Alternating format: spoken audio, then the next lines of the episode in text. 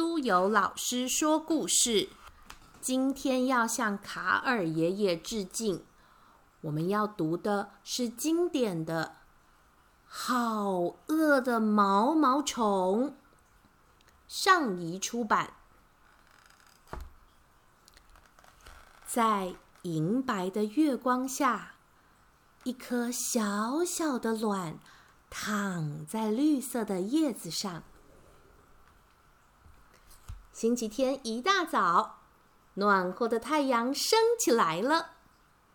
啵一声，一只又小又饿的毛毛虫从卵里爬了出来。它要去找一些东西来吃。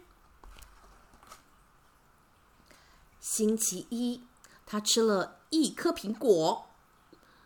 在苹果上咬了一个大大的洞，可是他的肚子还是好饿。星期二，他吃了两个梨子，可是他的肚子还是好饿。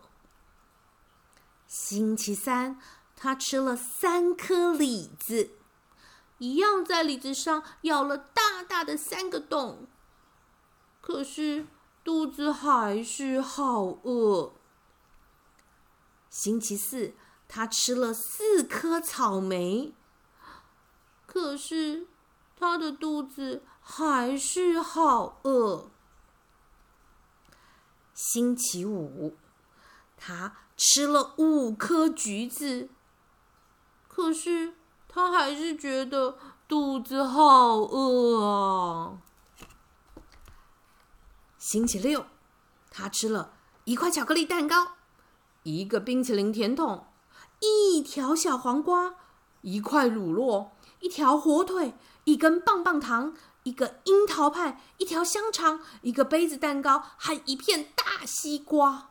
啊，他吃了好多呀！那天晚上，毛毛虫的肚子。好痛哦！他真的吃了太多东西了。第二天，又是星期天了。毛毛虫起床，吃了一片又嫩又绿的叶子。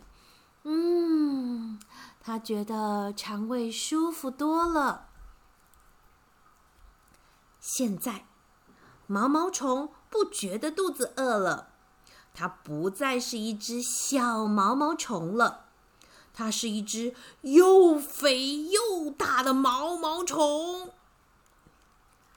它为自己建造了一间小房子，这间小房子的名字叫做“茧”。